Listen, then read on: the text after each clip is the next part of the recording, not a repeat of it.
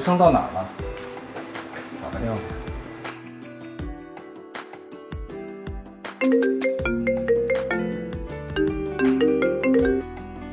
吴声你好，我是吴晓波。小波老师早。哎，早。呃，谢谢吴生来参加我这一期视频的录制。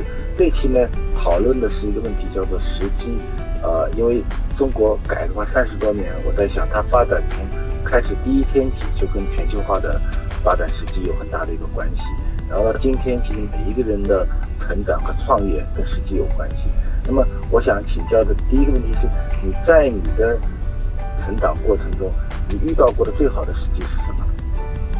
我觉得在二零零七年的时候，呃，当时就是让我看到上海的一家公司叫做 PPG，呃，这个做衬衫的，我见过那个创业者，对对对，他那个创始人叫李亮，然后当时我李亮对。对我我在我我印象特别深刻，我在南京翻一本杂志叫《IT 机理世界》，然后我看到呢这个杂志上呢就写这个 PPT，我当时浑身一激灵，我感觉到一个时代到来了。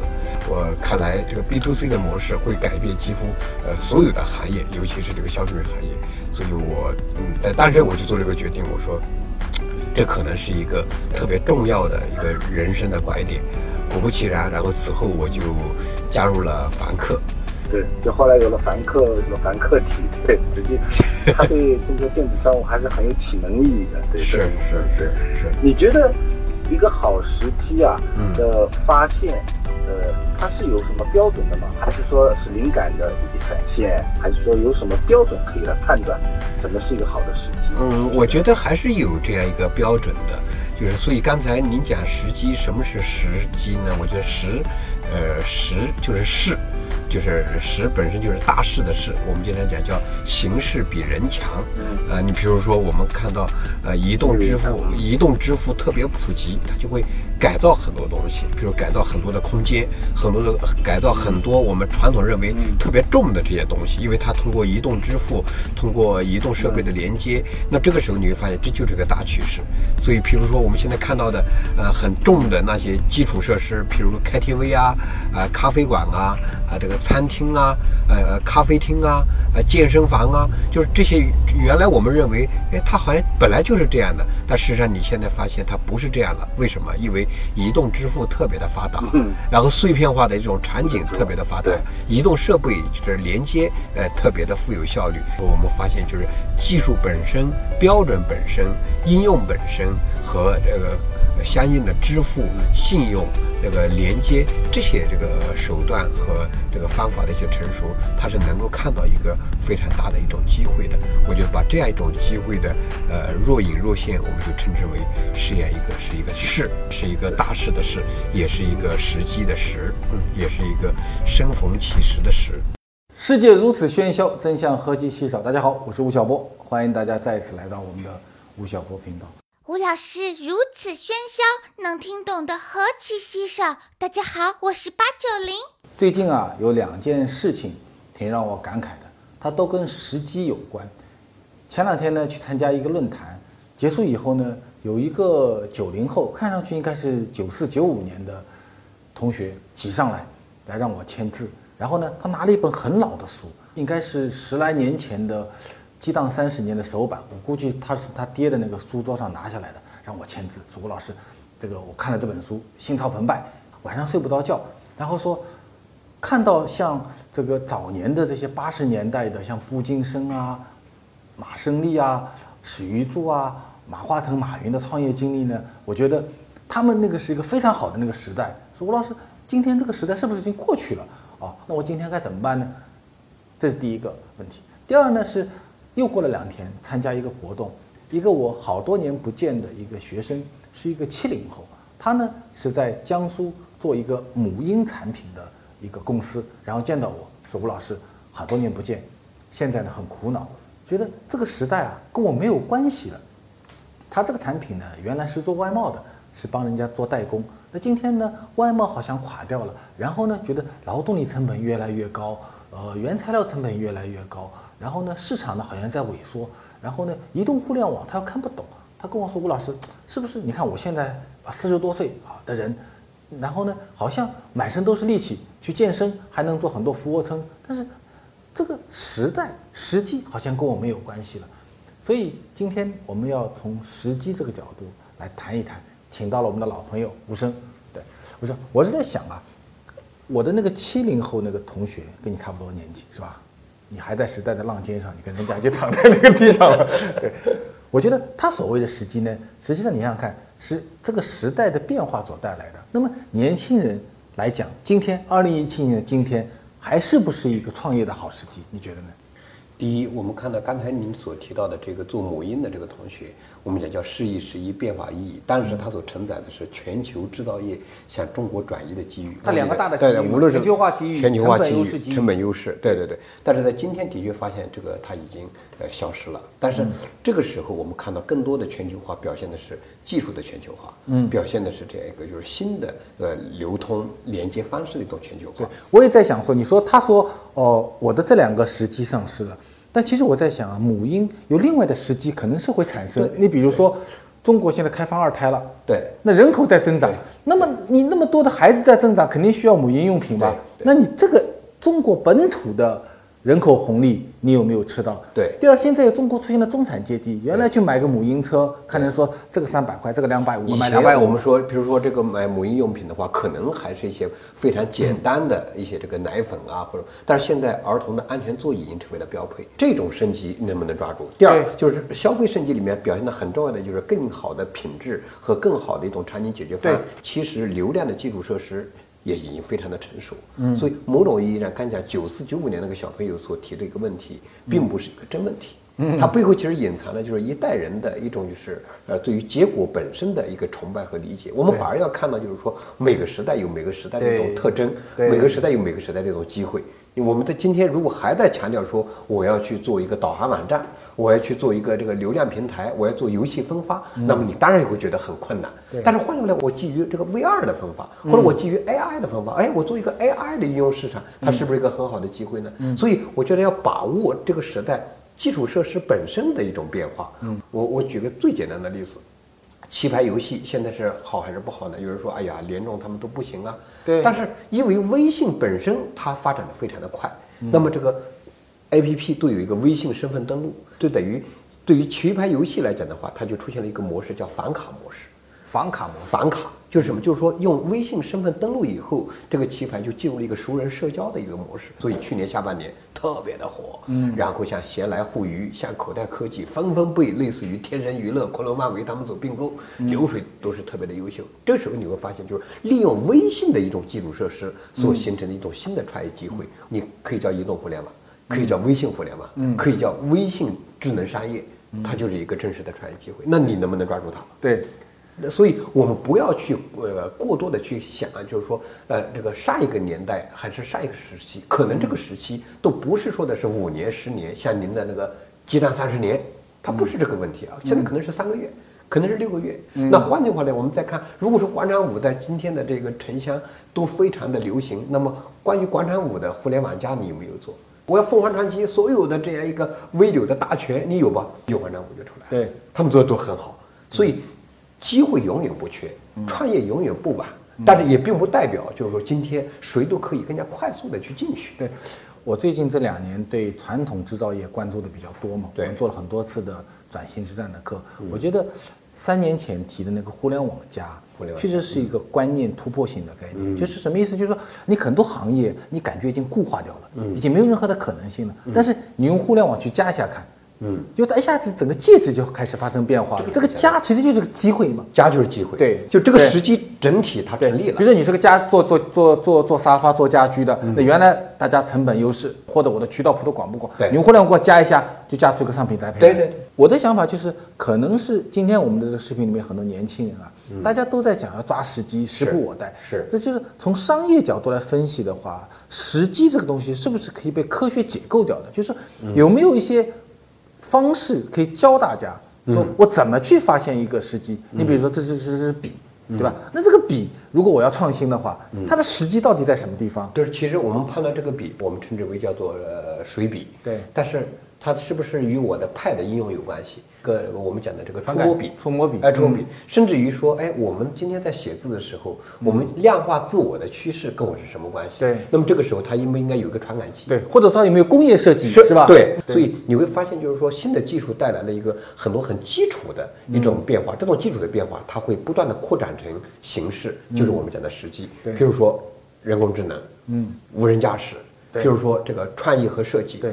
哎，譬如说这个呃呃，我们原来讲的呃这个人格成为入口，呃自媒体，嗯。自媒体就是表面上看起来他们都是风马牛不相及的一些业态，其实背后它有一个共性，就像你刚才说的这个互联网加，它就会变成比如 AI 加，嗯，比如说是设计加，嗯，就是说所有丑陋的都要被什么 先进的、美感的重新起来做一遍，需要重新想哎，象一遍。重新想象一遍，我要被细节重新来一遍。嗯，因为今天的这个用户越来越具有全球化的一种审美素养，对。有极高的一种就是人文气质。对那么这个时候可能就是人格加，所以基础设施的成熟是给我们带来了一个非常快速乃至于普遍的这样一种就是这个赋能场景。我觉得这种赋能场景就是这个时代的我们称之为叫实际，对。但是它背后的逻辑，第一没有被算法改造过的，没有被数据运营驱动过的。第二，没有被用户经营来一遍的；第二、第第三，就是说没有被这种就是人工智能的这种就是应用场景重新去什么去迭代一次的。对，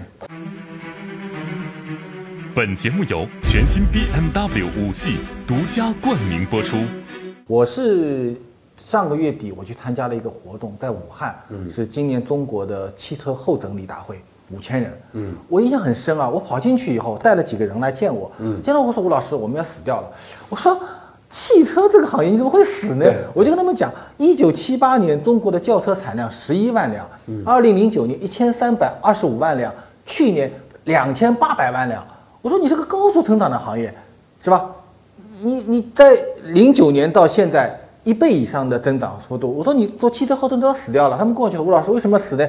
汽车上面有个液晶屏嘛，嗯，他说我们现在卖一块液晶屏的人，只能赚二十块钱，嗯，为什么呢？因为都是做组装的嘛，是。然后呢就下进入了价格的一个、一个红海地区。嗯，价格所以我在那个五千人的大会上，我跟他们讲，我说今天中国汽车的销量两千八百五十万辆，你不能指望说未来还有四千万辆、五千万辆，已经不是这个路径了。对如果你从路径看呢，这个时机已经没有了，对全部都是红海了。问题你要想的问题呢，未来是说第一新能源汽车，对，这是一个新的路径。第二呢，无人驾驶汽车，你看那李彦宏老师都已经无照驾驶跑到北京从北五环对往上开了，对。啊，我刚刚上五环，我在去会场的路上，啊，我现在在，已经在五环上了。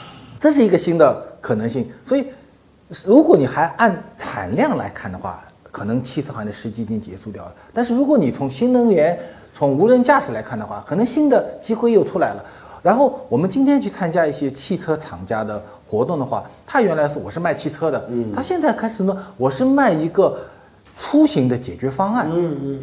这个时候，我认为汽车它已经变成了个空间概念了。所以你看，在这种汽车行业中啊，不单是新的那些品牌在不断的变革，其实那些大的巨头型公司，它也必须要进行自我的变革。最近你刚刚坐车坐过来是宝马新五系那辆车，你看它已经是四十五年中的第七代车了，就是四十五年前的宝马五系和今天，如果它仅仅还是按原来的逻辑走的话，它也走不到今天。对。所以你看它的车里面有很多跟人工智能有关系的，跟无人驾驶有关系的，跟人机交互有关系的，整个空间的一个改变。包括你，包括你打电话，我们都是通过它的中控屏完成的。啊，是它车载的一个系统来完成所以。某种意义上，你会发现，就是说，像宝马这样的一个经典的品牌，对。经典并不是这个食古不化，更不是固步自封，对恰恰相反，经典之所以能够成为经典，是因为它能够与时俱进，不断扬气。对正因为在这种自我迭代的过程中，它形成了它的一种经典的属性。我觉对得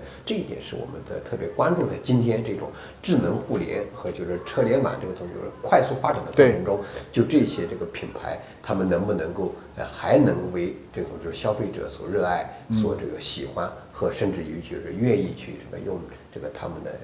就是钱包投票。本质上，我们怎么来看汽车？这里面就有两个方法来看。第一就是说，智能化是不是趋势？嗯，如果这是趋势，把用智能化把汽车重新来做一遍，你看这个汽车后市场多大？对第二，我们讲就是空间，汽车作为空间是不是趋势？嗯，如果这个空间是个趋势，那么这个空间加就是一个超级海量的大市场，嗯，就意味着在车子里面我还可以做什么？嗯，是音频，是语音，是这个就本地那个生活的这个导购，还是说的是汽车那个空间的一个进化，还是说我们讲这个自己一个三口之家这个这个一个郊游这个野外？所以你看这这两个方向都意味着汽车后市场。我们只谈汽车后市场，它都是刚刚开始。对，然后我觉得现在的这个时机呢，有的时候是由恐惧所带来的。嗯，比如说我前我有一个学生是做水饺的，嗯，前两天听课，他跟我说，吴老师，我们做水饺的人原来认为说我的竞争对手是谁呢？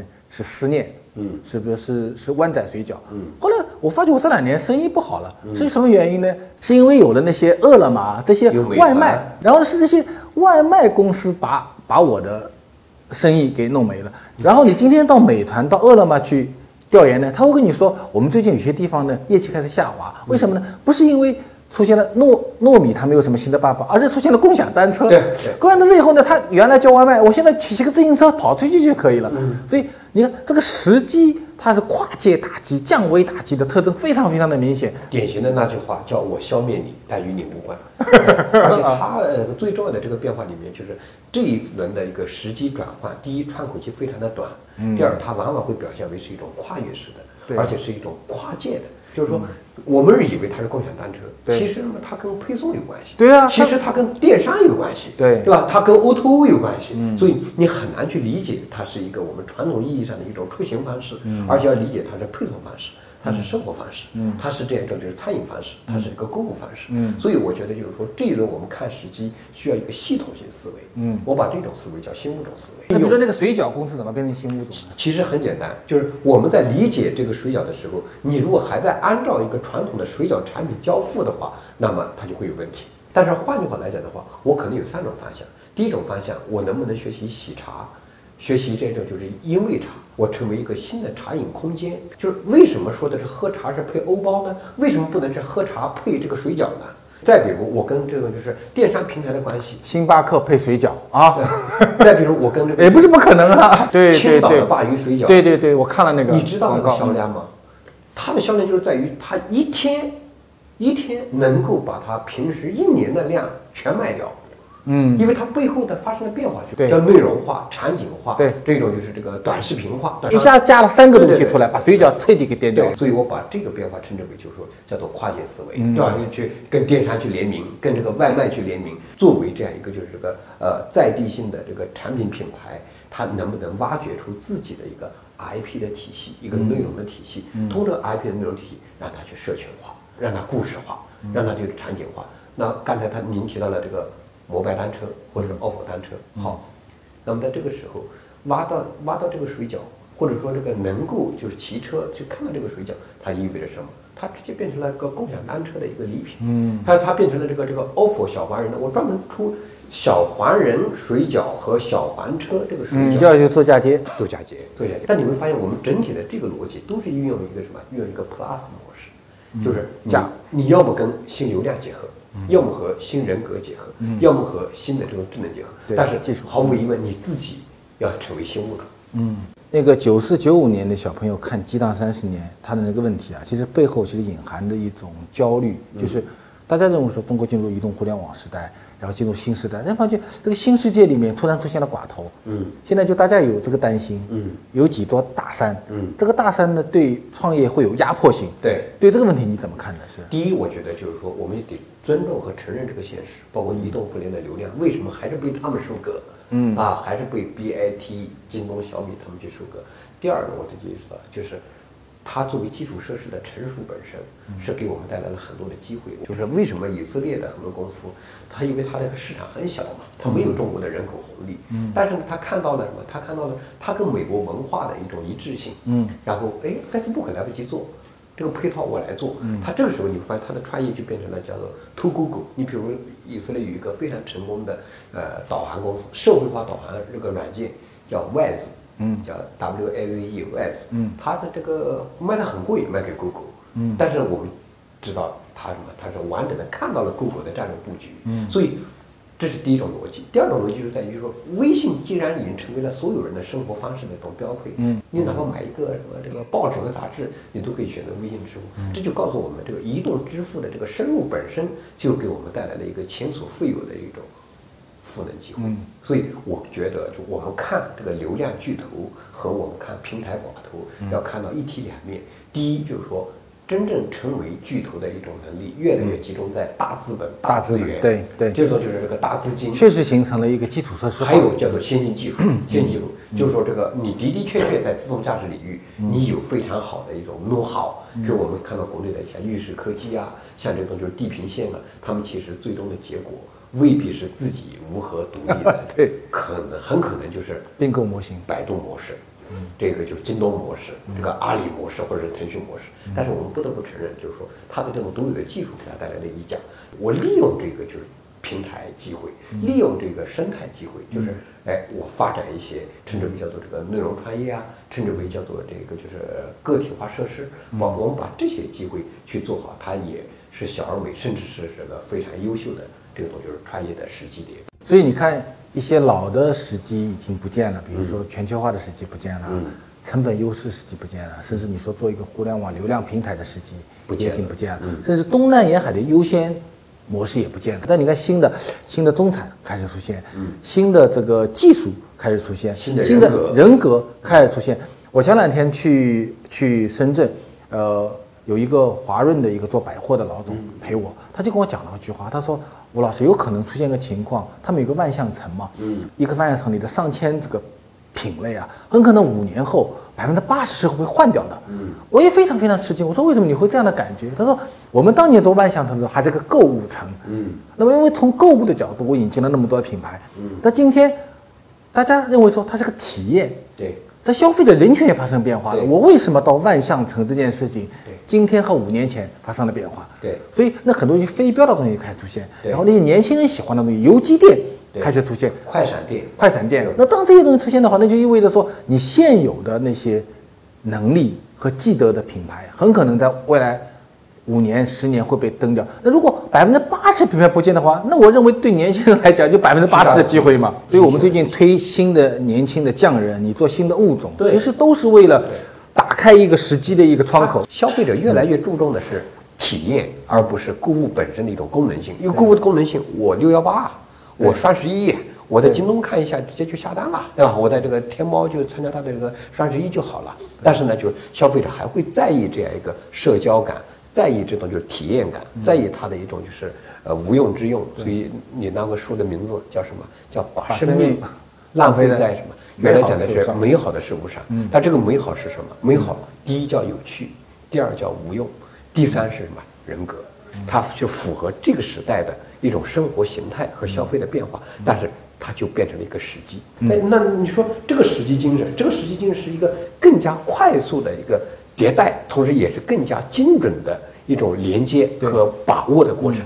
因为今天的中国，你会看到每个人都很焦虑。这个焦虑呢，来一部分是来自于旧的能力的丧失，第二部分呢是来自于新的能力的一个构建。而旧能力丧失的速度比我们想象的要快，快；新能力的构建的速度比我们想象的也要快。所以两个快加在一起，你会发觉说，这个时间的窗口，你可能说一眼你看过去的时机点。会越来越多，越来越多，越来越多。但是它的窗口期会很快的会关闭掉，所以这可能也是中国今天整个一个创业时代的一个最大的一个特点。就刚才吴声讲的，你它不再是一个一个很缓慢的一个靠制度变革啊、土壤变革的一个过程。我认为整个基础设施大部分你完成了，对，而且很多实验室中的产品，我们原来很陌生的，像人工智能啊，像这虚拟现实啊，像基因科学啊，它已经非常快的速度进入到我们的行业，然后呢，改变我们。的从一只水饺开始到一辆汽车，整个世界都在被改变，所以可能晚上睡觉都得张着眼睛。但是